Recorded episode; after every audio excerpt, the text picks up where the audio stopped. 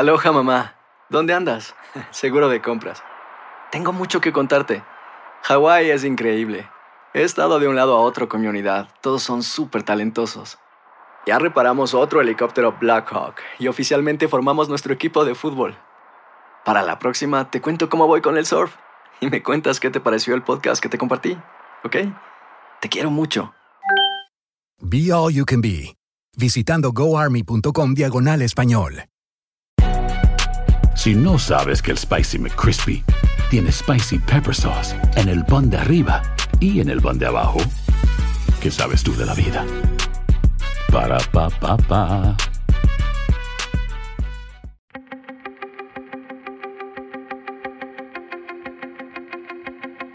Temas importantes, historias poderosas, voces auténticas.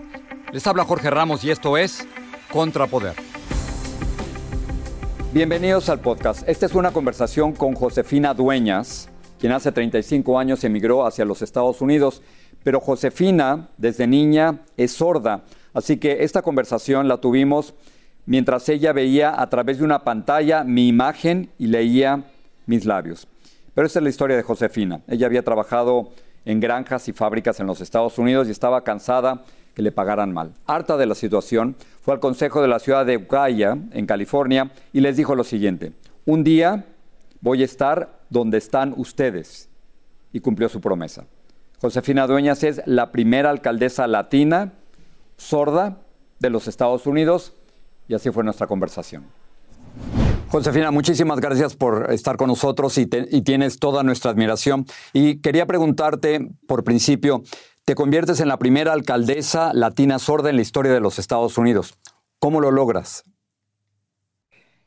Me parece ser que sí, aunque no estaba ah, al tanto de eso hasta apenas cuando una de mis hijas se dio cuenta, porque la Organización Nacional de Sordos publicó ese anuncio en sus redes sociales. Ah, ¿Cómo me siento?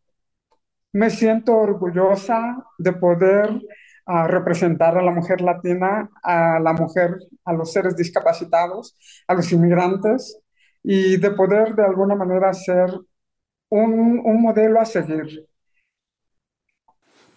¿Alguna vez ¿Cómo lo logro? Exacto. ¿Alguna vez en el concilio de, de, la ciudad donde eres alcaldesa, fuiste con ellos y les dijiste, un día de estos voy a estar en su lugar y lo lograste? ¿Cómo fue ese día? Así es, mira, en mi experiencia ah, trabajando en los Estados Unidos desde el primer día en que llego y mirando toda la pobreza y toda la, pues hasta cierto punto desorganización y toda la falta de ayuda para el ser latino, especialmente para la mujer, yo me empiezo a, a envolver con la comunidad. Ah, de hecho, ya tengo educación previa aquí en México, estudié psicología, no terminé, no obtuve mi, mi, licenciatura, pero terminé por un semestre y recibo esa licenciatura, ¿verdad? Entonces, cuando llego allá, a esa educación me sirve para observar, para darme cuenta de que ahí hay algo, de que ahí falta algo. Entonces, ese es mi motivo. Además, como mujer, como madre soltera, pues me hace envolverme en lo que más amo, en ayudar a los demás. Josefina, quería, preguntarte eh, sobre algo muy personal. ¿Pudieras ayudarnos a entender tus problemas auditivos? Y quiero entender cómo en esta entrevista, por ejemplo, cómo, cómo te estás comunicando conmigo y cómo me escuchas o cómo me ves. Muy interesante, mira, ah, soy sorda desde casi los tres días de nacida, eh, tuve fiebre y estaba muriéndome. Ah, la creencia es de que si te bautizas te, te, salvas, ¿verdad? Y eso hicieron mis abuelos, mis padres.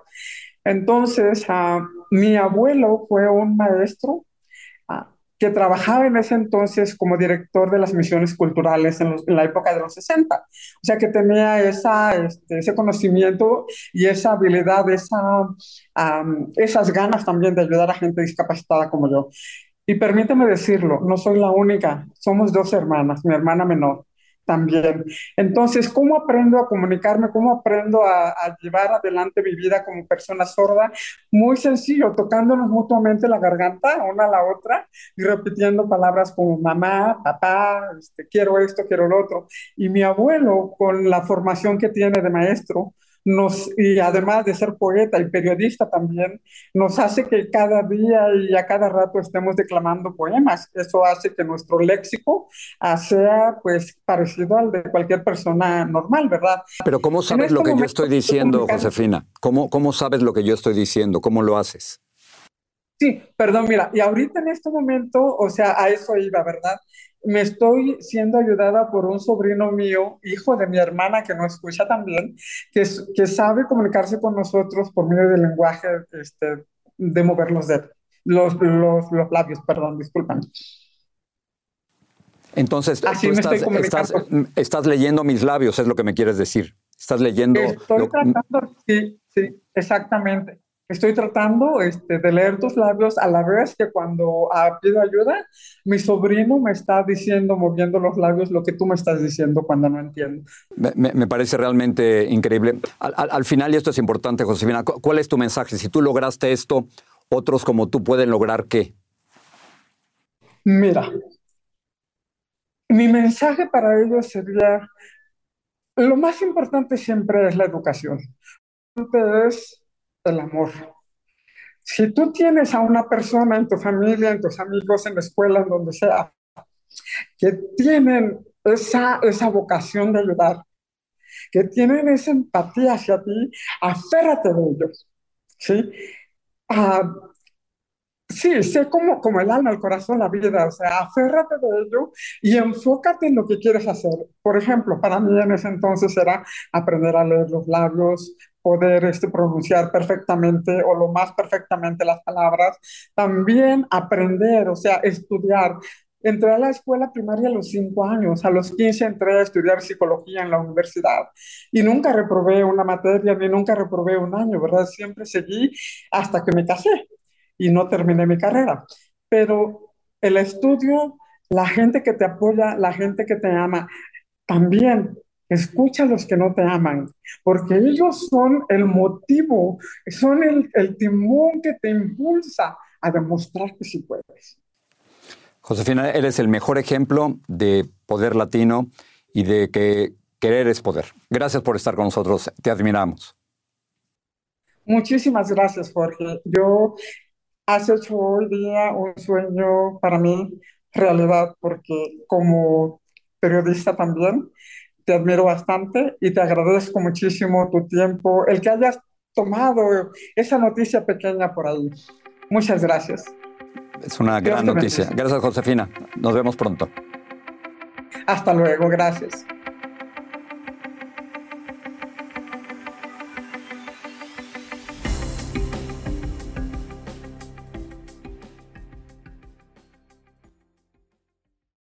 Mantente informado de las últimas noticias en el podcast del Noticiero Univisión. Les saluda Ilia Calderón y de lunes a viernes junto a mi compañero Jorge Ramos les traeremos las noticias más importantes para nuestra comunidad hispana.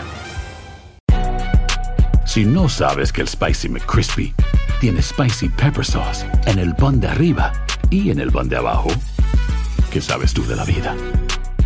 Para, pa, pa, pa.